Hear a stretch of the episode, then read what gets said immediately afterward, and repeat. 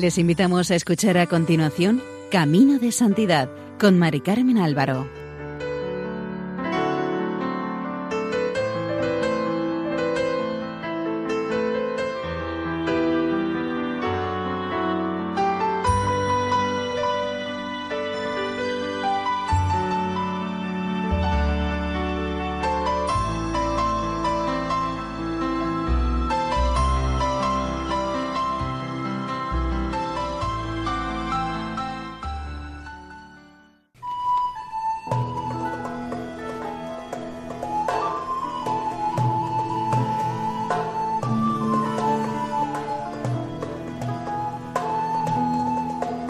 Sean bienvenidos al programa Camino de Santidad, elaborado por el equipo de Radio María en Castellón, Nuestra Señora del Lledo. Les invitamos hoy a escuchar el capítulo dedicado a San Antonio Abad.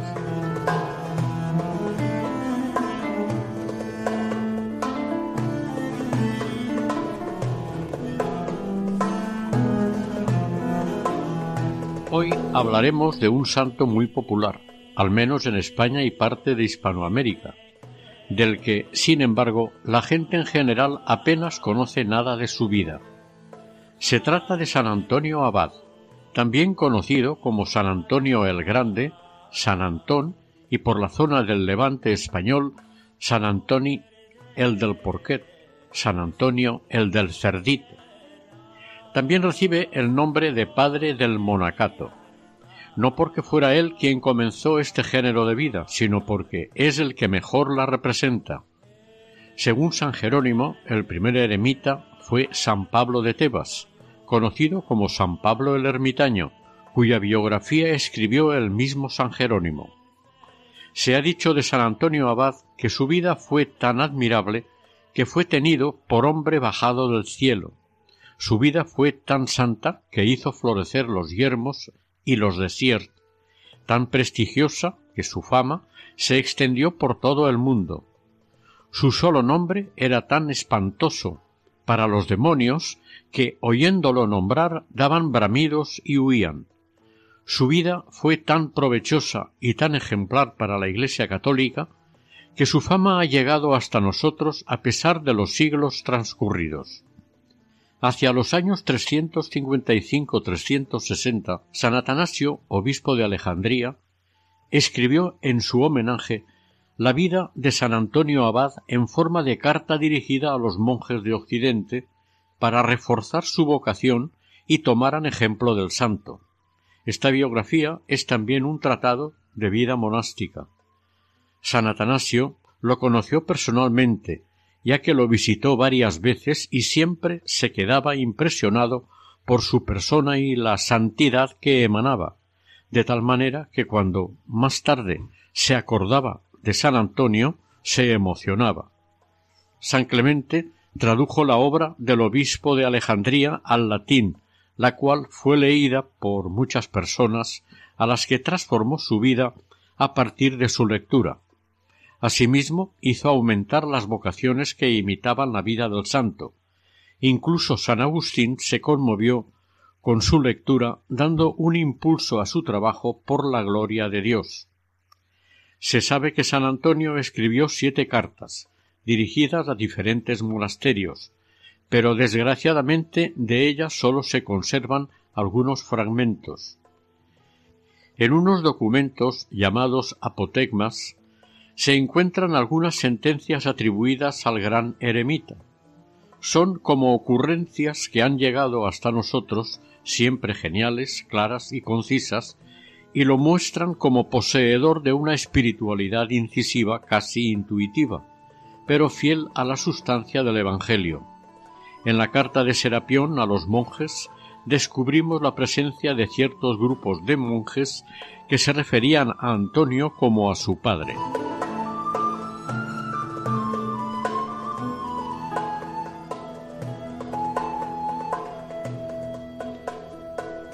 Antonio nació hacia el año 250 en un pueblo llamado Comas, en Heracleópolis, situado en el Alto Egipto, a la orilla oriental del Nilo. Sus padres eran campesinos acomodados y cristianos, naturales de Egipto. no estaban helenizados. Hay pocas noticias creíbles de su infancia y adolescencia. Al parecer sus padres le criaron en casa, sin apenas conocer a otros niños. Al crecer, siendo ya muchacho, evitaba relacionarse con otros chicos, incluso en los juegos. Le gustaba la vida hogareña y le atraía de manera especial ir a la iglesia y oír hablar de temas sagrados. Las enseñanzas del Evangelio y las lecturas sagradas las meditaba y guardaba en su corazón. Se sabe con certeza que hacia el año 268-270, cuando él tenía unos dieciocho años, murieron sus padres, y Antonio quedó huérfano con una hermana bastante más pequeña a su cuidado. Entonces tuvo que hacerse cargo, además de su hermana, de administrar la hacienda y el patrimonio familiar. Al cabo de unos meses empezó a pensar que los cristianos de la Iglesia primitiva, para seguir mejor al Señor, vendían sus haciendas y posesiones, y lo obtenido de la venta lo ponían a los pies de los apóstoles para que lo emplearan en el sostenimiento de los fieles. Un día que entró en la iglesia dando vueltas a esta idea, oyó que se estaba leyendo el Evangelio en el que Jesús le dice al joven rico Si quieres ser perfecto, ve y vende todo lo que tienes, dalo a los pobres y sígueme. Así hallarás un tesoro en el cielo. Esas palabras que Antonio habría oído infinidad de veces, esta vez penetraron muy hondo en su corazón y sintió que en aquel momento iban dirigidas a él, como confirmando el pensamiento que le llevaba inquietando antes de entrar en la iglesia. Era como si Cristo en persona le hubiera hablado. Volvió a casa, totalmente convencido de lo que tenía que hacer. A los pocos días oyó No os preocupéis por el mañana, por lo que inmediatamente vendió todo lo que tenía, y lo que sacó lo repartió a los pobres, dejando una parte para su hermana, a la que puso al cuidado de unas vírgenes y santas mujeres que conocía. A partir de aquel momento comenzó una vida austera y penitente. Por aquel entonces no había celdas monacales en el desierto. Nadie se iba a vivir allí. Quien quería llevar vida eremítica lo hacía en soledad, pero cerca de una aldea como el anciano que por aquel tiempo habitaba cerca de una aldea vecina a la de Antonio y que desde su juventud llevaba la vida ascética en la soledad. Cuando Antonio lo vio, quiso imitarlo y se quedó a vivir cerca de él. El santo, después de vivir un tiempo cerca de la Anacoreta, tomó la firme decisión de no volver más a la casa donde había vivido, con sus padres ni de pensar en sus parientes, y decidió firmemente dedicarse a la vida ascética. Trabajaba con sus manos, pues como dice San Pablo, el que no trabaja que no coma. Luego vendía lo que hacía y con un poco de lo que sacaba se mantenía él y el resto lo daba a los pobres. Oraba constantemente y estaba tan atento a la lectura de la escritura que no se le escapaba nada lo guardaba todo en su memoria, por lo que ésta le servía de libro.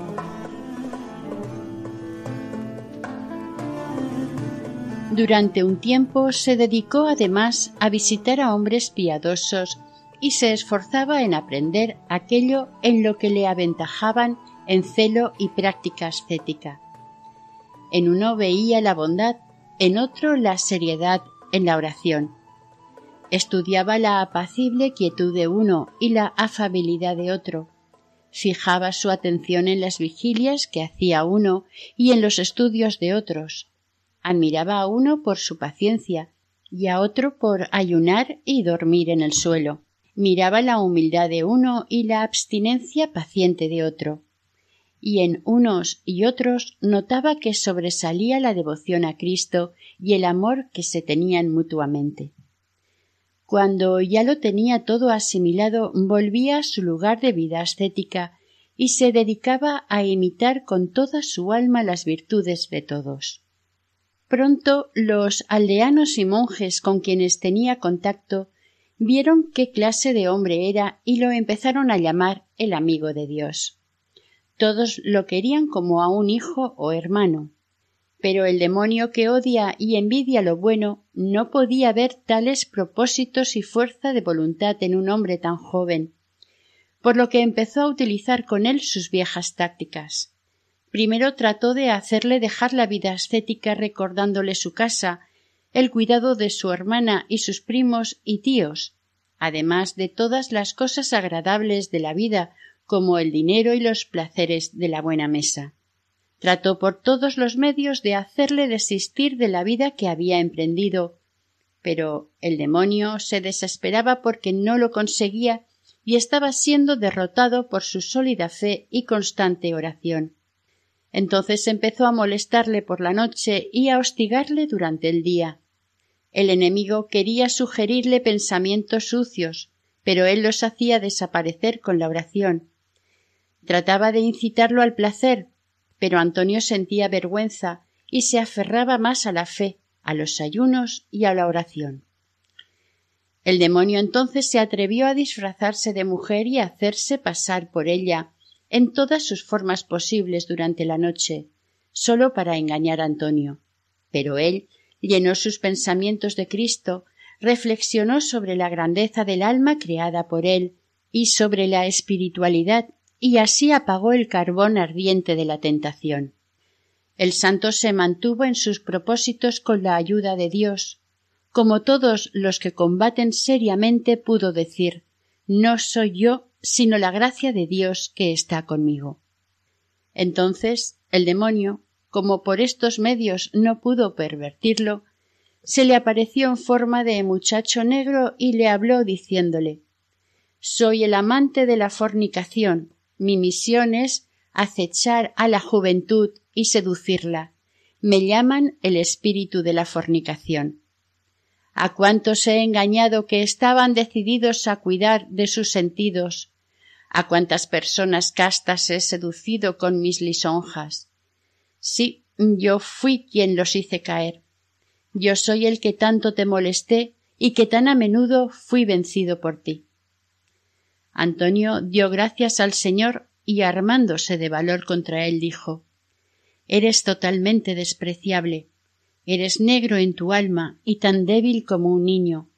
En adelante ya no me causarás ninguna preocupación porque el Señor está conmigo y me auxilia, veré la derrota de mis adversarios.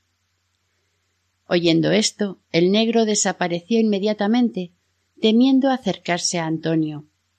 Esta fue la primera victoria del santo sobre el demonio, o más bien la victoria del Salvador que condenó el pecado de la carne. Pero Antonio no se descuidó ni, como diríamos nosotros, quedó vacunado contra el pecado, sólo por el hecho de que el demonio hubiera sido echado a sus pies. Este no se había dado por vencido y seguía acechando como un león. Por eso decidió el santo llevar una vida más austera, sin costarle gran cosa el llevarla a cabo. Por ejemplo, hacía las vigilias nocturnas con tal determinación que a menudo pasaba toda la noche sin dormir. Comía una sola vez al día después de la caída del sol. A veces comía cada dos días. Su alimento consistía en pan y sal. Nada de carne, pescado o vino. Solo bebía agua. Se contentaba con dormir sobre una estera, aunque las más de las veces lo hacía sobre el suelo desnudo.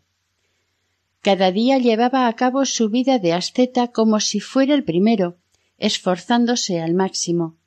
Solía decir que la vida llevada por el gran profeta Elías debía ser para el asceta como un gran espejo en el cual poder mirar siempre la propia vida. El santo ya había adquirido dominio sobre sí mismo y decidió irse a vivir a los sepulcros abandonados que había a cierta distancia de la aldea, y pidió a uno de sus familiares que le llevara allí pan de vez en cuando. Como ya sabemos, las tumbas eran generalmente como pequeñas habitaciones.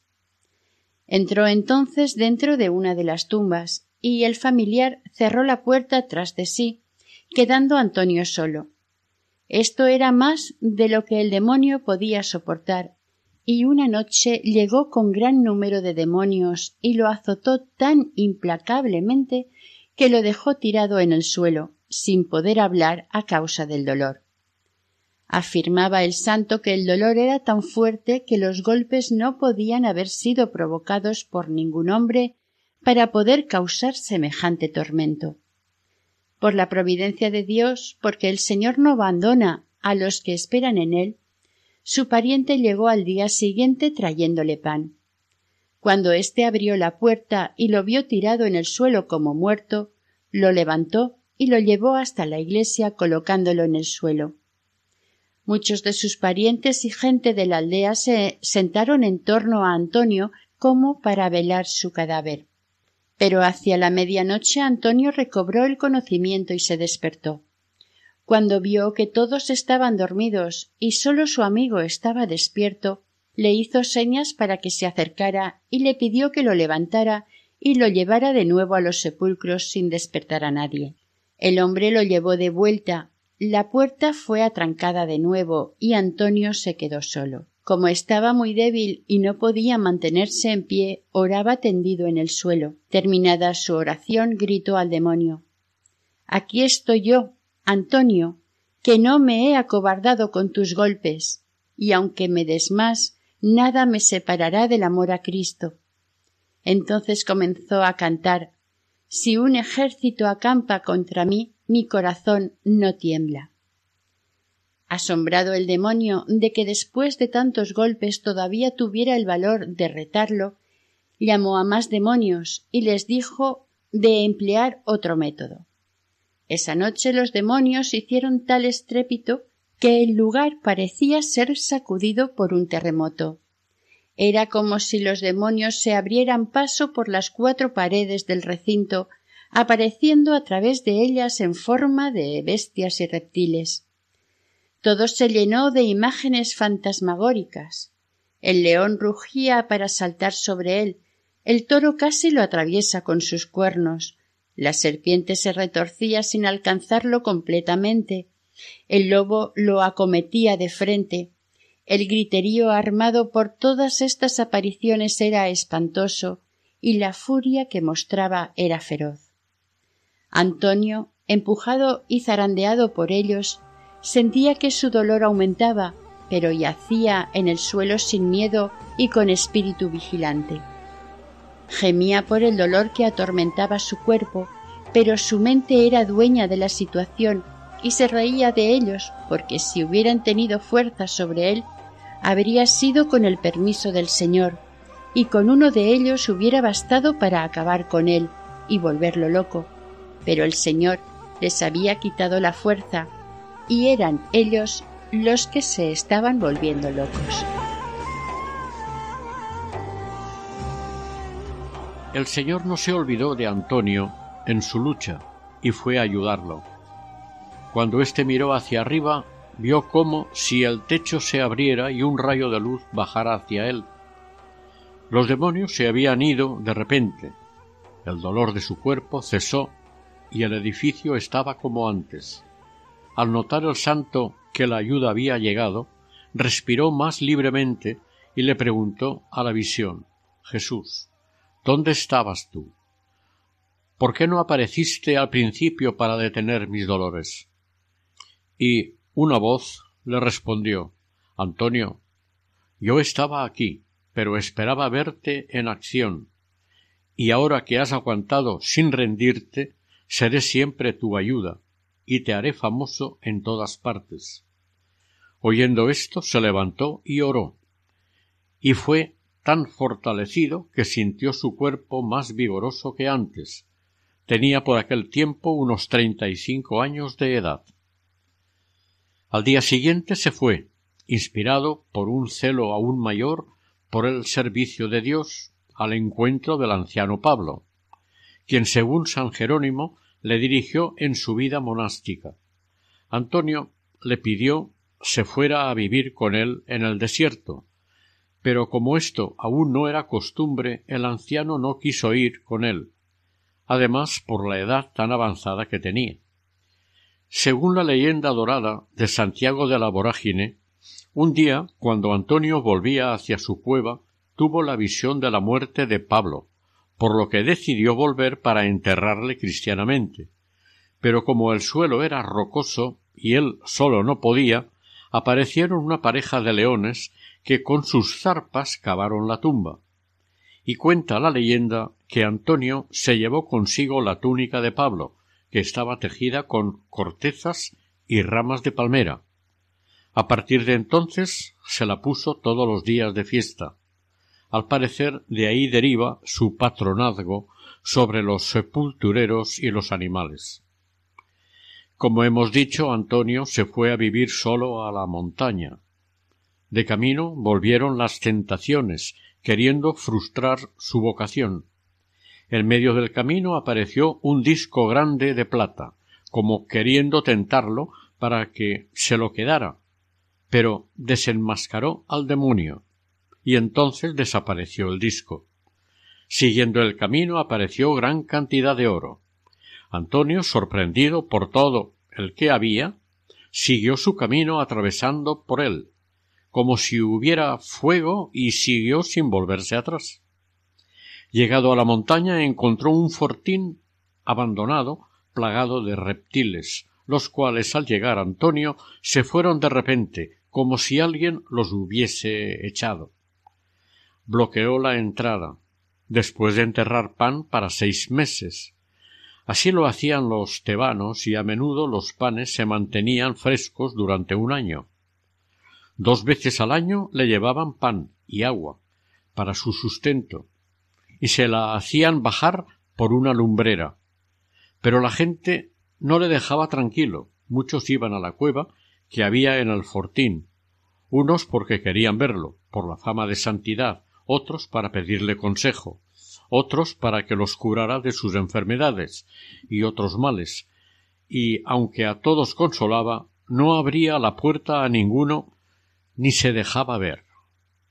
Estas gentes, mientras estaban a la puerta, oían muchas veces como unas voces de gente, ruidos, gritos y gemidos lastimosos, que le decían Vete de nuestro dominio.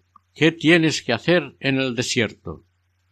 Al principio los que estaban fuera creían que había hombres peleando con él y que habrían entrado con escaleras. Pero cuando atisbaron por un agujero y no vieron a nadie, se dieron cuenta que eran los demonios los que estaban armando el jaleo, y llenos de miedo llamaron a Antonio, quien estaba más inquieto por la gente que por los demonios. Acercándose a la puerta les dijo que no tuvieran miedo, que hicieran la señal de la cruz y se fueran a casa. Sus amigos iban allí muy a menudo, esperando encontrarlo muerto, pero le oían cantar salmos, como por ejemplo se levanta Dios y se dispersan sus enemigos, huyen de su presencia los que lo odian. Como el humo se disipa, se disipan ellos. Como se derrite la cera ante el fuego, así perecen los impíos ante Dios.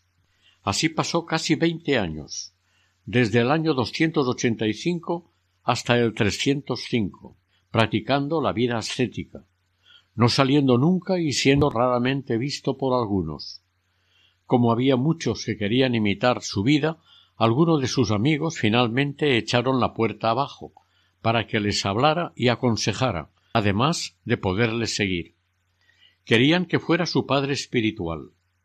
Antonio salió lleno del Espíritu de Dios. Cuando los de fuera lo vieron, se quedaron asombrados al comprobar que su cuerpo tenía su antigua apariencia. No estaba ni grueso por falta de ejercicio, ni macilento por sus ayunos y luchas con los demonios. Era el mismo hombre que habían conocido antes de su retiro. Reconocieron que aquello era obra del Señor, que sustenta a sus siervos con el vigor de su celestial espíritu. El Espíritu de Dios, por medio de Antonio, sanó a muchos de los presentes que tenían enfermedades corporales y liberó a otros de espíritus impuros.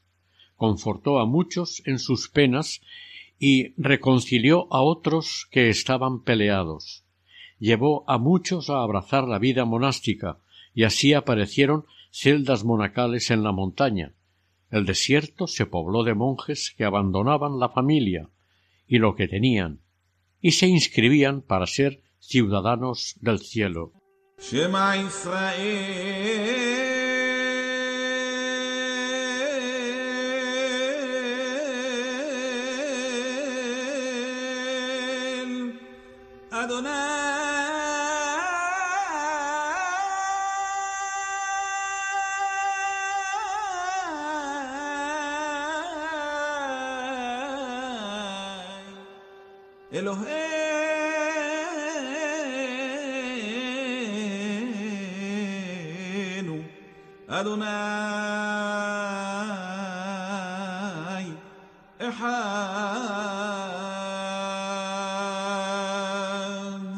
Un día en que Antonio salió de su celda, fueron todos los monjes y le pidieron les diera una conferencia sobre cómo debe ser la vida del cristiano, en especial la de los monjes.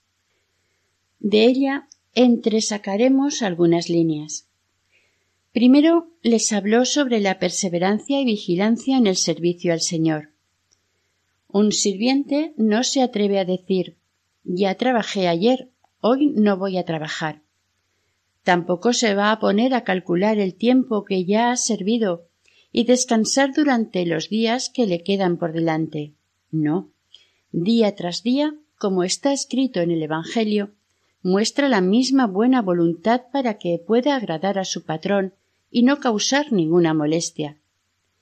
Perseveremos, pues, en la práctica diaria de la vida ascética, sabiendo que si somos negligentes un solo día, Él no nos va a perdonar en consideración al tiempo anterior, sino que se va a enojar con nosotros por nuestro descuido. Así lo hemos escuchado en Ezequiel. Igualmente Judas, que en una sola noche destruyó el trabajo de todo su pasado. Segundo, sobre el objetivo de la virtud, dijo Luchemos, pues, para que la ira no sea nuestro dueño ni la concupiscencia nos esclavice pues está escrito que la ira del hombre no hace lo que agrada a Dios, y la concupiscencia, cuando se ha concebido, da a luz el pecado, y de este pecado, cuando está desarrollado, nace la muerte. Viviendo esta vida, mantengámonos cuidadosamente en guardia, y como está escrito, guardemos nuestro corazón con toda vigilancia. En tercer lugar, les habló sobre las tretas y engaños de los demonios. En primer lugar, démonos cuenta de esto. Los demonios no fueron creados como demonios, tal como entendemos este término, porque Dios no hizo nada malo. También ellos fueron creados limpios, pero se desviaron de la sabiduría celestial. Desde entonces andan vagando por la tierra y envidiosos de nosotros los cristianos, no han omitido nada para impedirnos entrar en el cielo. No quieren que subamos al lugar de donde ellos cayeron. Por eso se necesita mucha oración y disciplina ascética para que uno pueda recibir del Espíritu Santo el don de discernimiento de espíritus y ser capaz de conocerlos, a los demonios. No prestemos atención a lo que pueda decir porque es un mentiroso redomado, ni temamos sus apariciones, porque también son mentiras. En cuarto lugar, habló sobre la impotencia de los demonios. En verdad, si estuviera en su poder, no dejarían vivo a ningún cristiano, porque el servicio de Dios es abominación para el pecador. Puesto que no pueden nada, se hacen daño a sí mismos, ya que no pueden llevar a cabo sus amenazas. Por eso se debe temer solo a Dios y despreciar esos seres sin tenerles miedo en absoluto.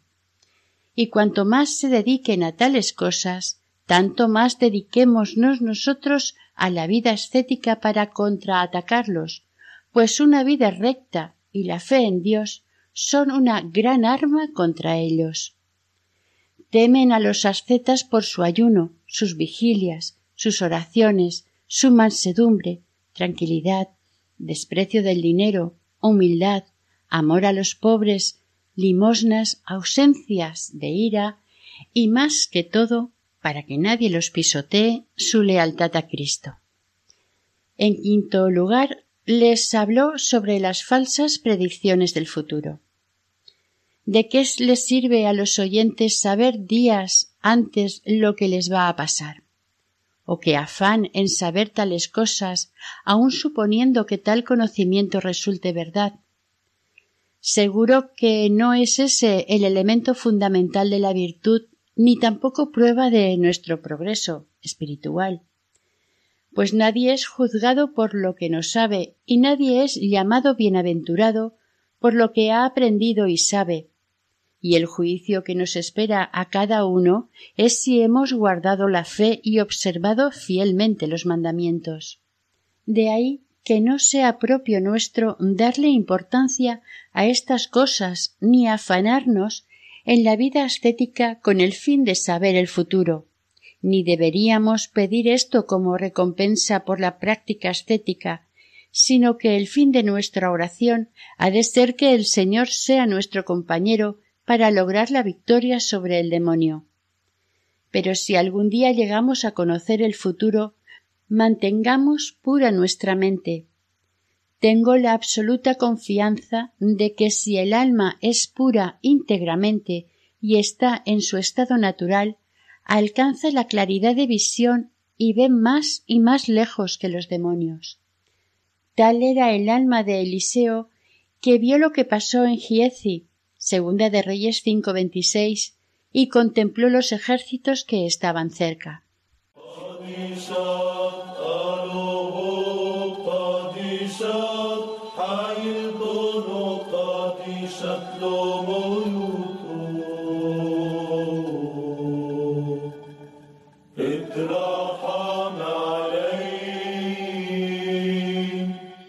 En el año 305 abandonó temporalmente su querida soledad y bajó a Alejandría para confortar a los mártires de la persecución de Diocleciano y Maximino, pero además con el secreto deseo de ser martirizado él mismo y morir por Cristo.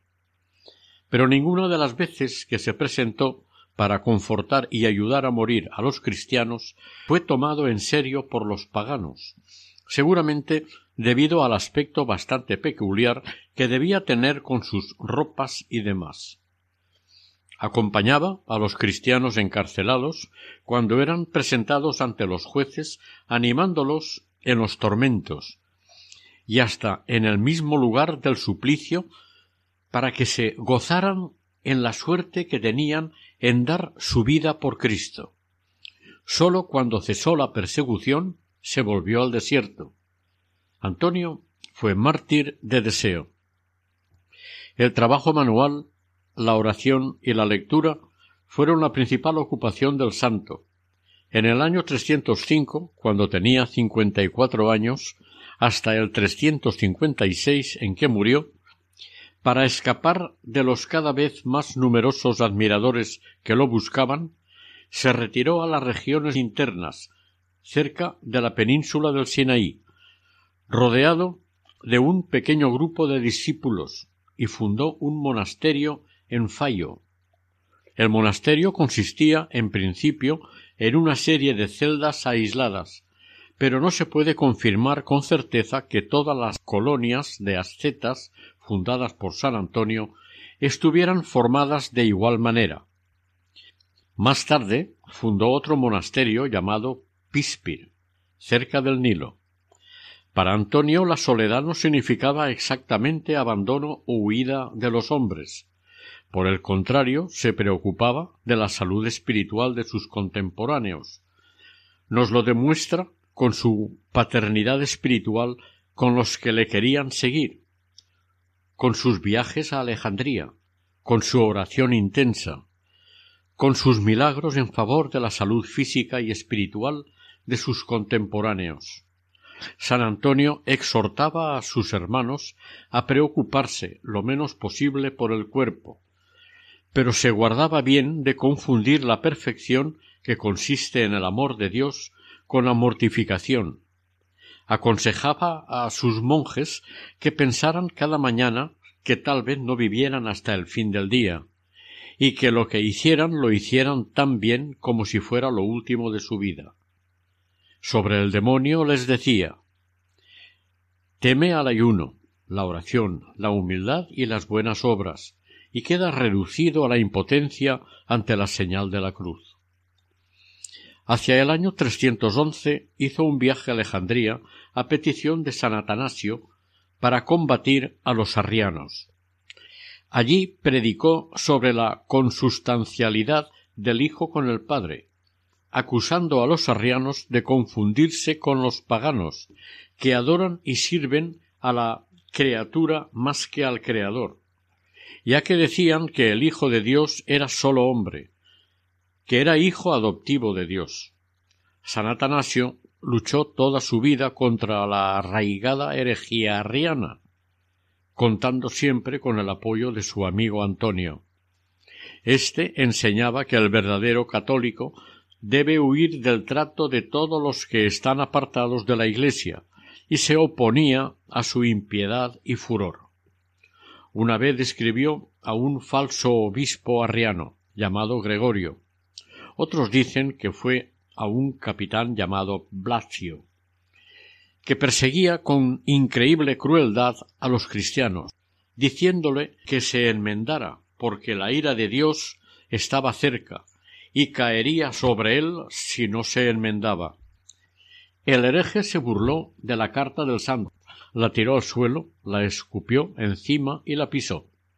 A los pocos días un caballo manso le dio un bocado en el muslo, lo derribó al suelo y a los tres días murió, en castigo de su pecado y de la injuria que había hecho a San Antonio.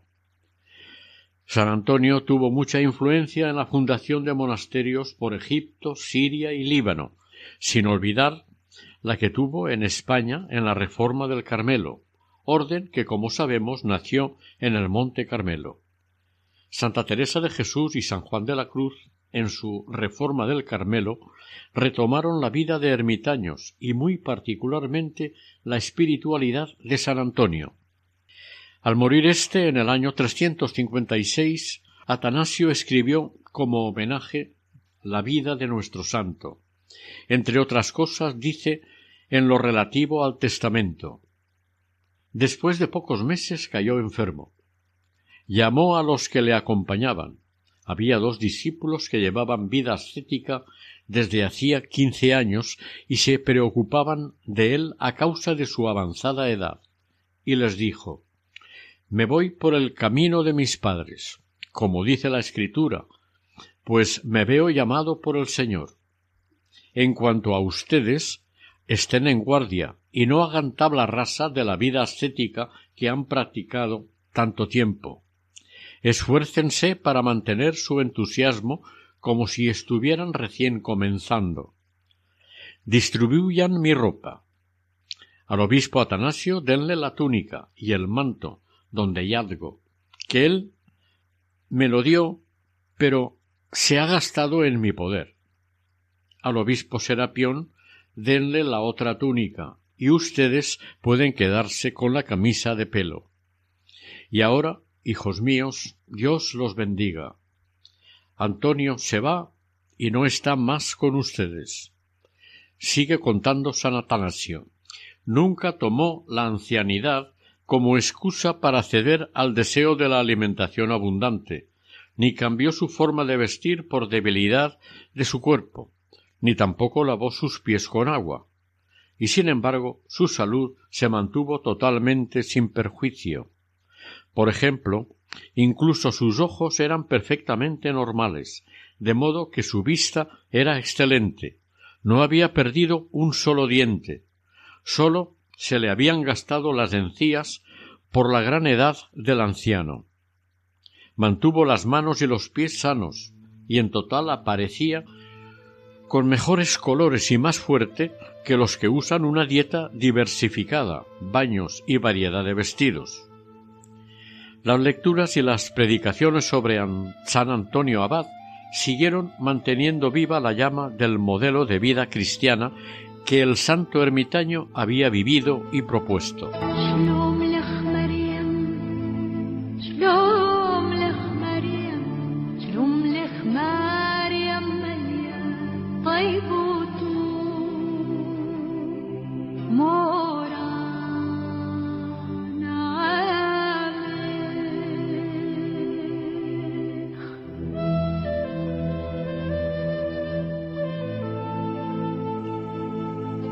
Antonio murió con 105 años el 17 de enero del año 361 según San Jerónimo, en las laderas del monte Colcim, próximo al Mar Rojo.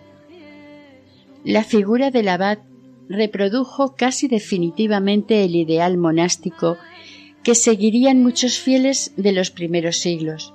No fue un hombre de estudios, pero no obstante demostró con su vida lo esencial de la vida monástica, que intenta ser precisamente una parte esencial de la práctica cristiana.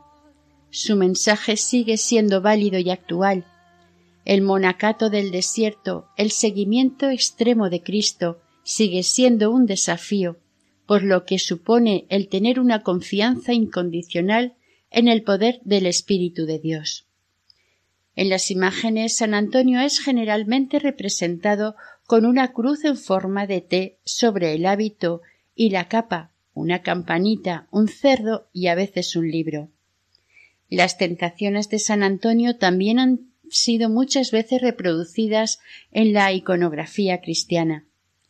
Cuenta la tradición que en una ocasión se le acercó al santo una jabalina con sus jabatos, que estaban ciegos en actitud de súplica. Antonio curó la ceguera de los animales y desde entonces la madre no se separó de él y le defendió de cualquier alimaña que se acercara. Pero con el tiempo y por la idea de que el cerdo era un animal impuro, se hizo costumbre el representarlo dominando la impureza y por eso le colocaban un cerdo domado a los pies. Pero hay otro motivo por el que San Antonio suele ser representado con un cerdito. Este es que los caballeros hospitalarios antonianos o antonitas, orden fundada en Francia en el siglo XI bajo la advocación de San Antonio como santo curador, para mantener y alimentar a los enfermos, los frailes recurrieron a la crianza de cerdos, a los que pusieron bajo la protección del santo llevando una campanilla que tintineaba atada a sus cuellos, y así tenían el privilegio de poder vagar en libertad por las calles de los pueblos y terrenos comunales donde eran alimentados por los vecinos. Del hábito de estos frailes se tomó la tau, con la que aparece el santo. Habitualmente se le representa como un anciano barbudo vestido con el hábito de los antonianos, sayal negro con la en azul, a la cual él tenía gran veneración. Ya sabemos que la tau es la última letra del alfabeto hebreo y la decimonovena del alfabeto griego y se corresponde con nuestra T. San Francisco de Asís también tenía una gran devoción al signo tau. Otro signo o detalle que figura en algunas de las representaciones de San Antón es el fuego que suele brotar de sus pies o del libro que sostiene en sus manos. Las llamas simbolizan una de las más terribles enfermedades que tuvieron que atender los frailes antonianos y a la que llamaron fuego de San Antón. Europa durante la Edad Media padeció cíclicamente epidemias y plagas de todo tipo que diezmaban la población, como la peste, la lepra, la sarna, y también quizás no tan conocida pero más terrorífica fue el ergonismo, también conocido con los nombres de culebrilla, fuego de San Antón o mal de los ardientes, entre otros. Esta enfermedad se empezó a manifestar en Francia entre los años 1085 y 1095. Sus síntomas eran una sensación de intensa quemazón en las extremidades, manos, pies, nariz y orejas, aunque empezaba con mucho frío en dichas extremidades. Estas lentamente se iban gangrenando hasta desprenderse y en muchas ocasiones se producía la muerte. La enfermedad se contraía por consumir pan de harina de centeno contaminada debido a la humedad por un parásito llamado cornezuelo o tizón. Esta enfermedad terrible y misteriosa en aquel tiempo fue vista como un castigo del cielo. Los afectados no tenían ningún hospital o institución sanitaria a donde acudir a pedir ayuda, por lo que se dirigían a los monasterios y santuarios en busca de socorro y consuelo, entre los que destacó la abadía benedictina de Montmajour en el delfinado francés cerca de Vienne. En el monasterio cercano llamado entonces ya de Saint Antoine en Vinois habían sido depositados en el año 1070 los restos de San Antón, estos restos habían sido llevados desde Constantinopla por los caballeros franceses Jocelyn de Chateauneuf y su cuñado Guigues de Disdy, depositándolos en su pueblo La Motte au Bois como resultado de una promesa. El nombre del pueblo cambiaría por el de Saint Antoine en Vinois y en la actualidad Saint Antoine l'Abeille. En el año 1089, un joven llamado Guérin de Valois, afectado por la enfermedad, acudió al santo con la promesa de que si se curaba se dedicaría a cuidar enfermos. Así sucedió, y él y su padre Gastón empezaron una comunidad dedicada exclusivamente al cuidado de los enfermos del mal de los ardientes. Las vocaciones fueron llegando y la fama de esta fraternidad la llevó a ser convertida en orden religiosa por una bula del Papa Bonifacio VIII en 1297. La orden se extendió rápidamente y llegaron a tener 397 hospitales por toda Europa. Dos de ellos en España, Castrojeriz y Olite. Cuando la enfermedad fue erradicada, la orden no supo evolucionar y fue disuelta a finales del siglo XVIII. Pero la devoción a San Antón ha perdurado. Su extraordinaria popularidad residió durante siglos en su fama de curar determinadas enfermedades de la piel, como el eczema, la erisipela, además del ya mencionado ergonismo o fuego de San Antón. La devoción a este santo la llevó a tierras valencianas el obispo de Tortosa a principios del siglo XIV. San Antonio, por voluntad propia, fue enterrado por dos de sus discípulos en un lugar desconocido en el desierto, ya que temía ser honrado por los hombres y que llevaran su cuerpo a embalsamar, cosa que él detestaba. Decía que se fiaba de Dios y que el día de la resurrección final su cuerpo resucitaría incorruptible. Pero cuenta la leyenda que por revelación divina su cuerpo fue encontrado en el año 561 y conducido de la Tebaida a Alejandría. Después se llevó a Constantinopla y más tarde, debido a la invasión sarracena, como hemos dicho, al Delfinado en Francia. Son muchos los patronazgos del santo en diversos gremios y corporaciones, como la de tejedores de cestas, en recuerdo de las que trenzaban los eremitas en el desierto, y el de los enterradores, por la piadosa leyenda de los leones que le ayudaron a enterrar a su amigo Pablo el ermitaño. Pero la mayoría de los patronazgos están relacionados con el cerdo, que casi siempre, como hemos visto, aparece junto a él en las obras de arte. Por ello es honrado entre los porquerizos, los carniceros, chacineros, también es patrono de los campaneros, a causa de la campanilla que el animal llevaba al cuello. Asimismo es el patrono de los ganaderos y veterinarios. Actualmente es más conocido y venerado como patrón y protector de los animales. Pocos santos son tan celebrados y populares en toda la geografía española y en muchas regiones de Hispanoamérica, como San Antonio Abad. Suele ser la primera romería del año. el 17 de enero y la noche anterior tienen lugar una serie de festejos. En primer lugar, todos los animales domésticos son bendecidos. El hecho puede tener su origen en la costumbre de los caballeros antonianos que, como hemos dicho, para poder alimentar a los enfermos en los hospitales, pusieron a los cerdos bajo la protección de San Antonio. Pero los que extendieron la práctica de la bendición de los animales, tanto en España como en América, fueron los franciscanos. De este modo, por un lado, intentaron transmitir el amor hacia los animales tal como había hecho San Francisco de Asís, y por otro, recordar a los hombres que debían vivir en equilibrio respetando la naturaleza. Otra tradición muy extendida es la de las hogueras que hacen en relación a la enfermedad llamada entre otros nombres fuego de San Antón o ergonismo. En la actualidad la enfermedad está erradicada. En la provincia de Valencia es famosa la enorme hoguera del pueblo de Canals, que presume de hacer la hoguera más grande del mundo en honor a su patrón. Montan una impresionante pira cónica de unos doce metros de diámetro, que ya se empieza a montar a principios de año y que es coronada con unas ramas de naranjo. Sus llamas llegan a alcanzar los veinte metros de altura.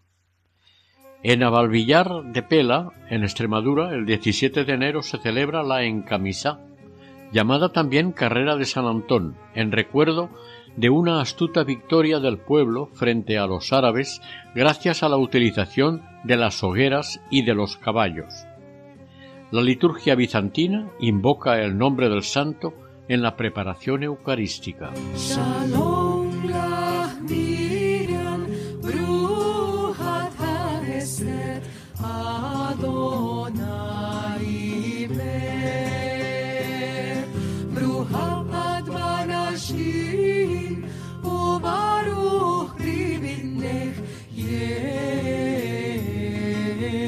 Oración.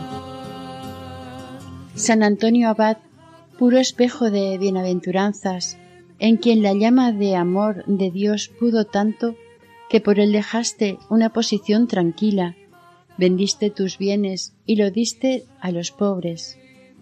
Te fuiste a vivir al desierto y seguiste los pasos del Maestro en la pobreza, la oración, el ayuno y la soledad perfecta. San Antonio, que con heroico ardor y arriesgando tu propia vida, defendiste el Evangelio de Jesucristo y por todo ello fuiste bendecido con la fuerza de su Espíritu Santo. Enséñanos a amar a Jesús como tú lo hiciste.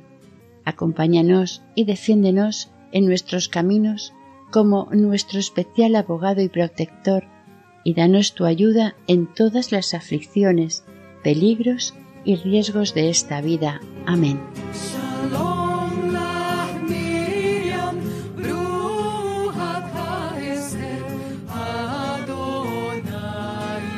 Hasta aquí el capítulo dedicado a San Antonio Abad dentro del programa Camino de Santidad, realizado por el equipo de Radio María en Castellón, Nuestra Señora del Lledó. Deseamos y esperamos que el Señor y la Virgen nos bendigan.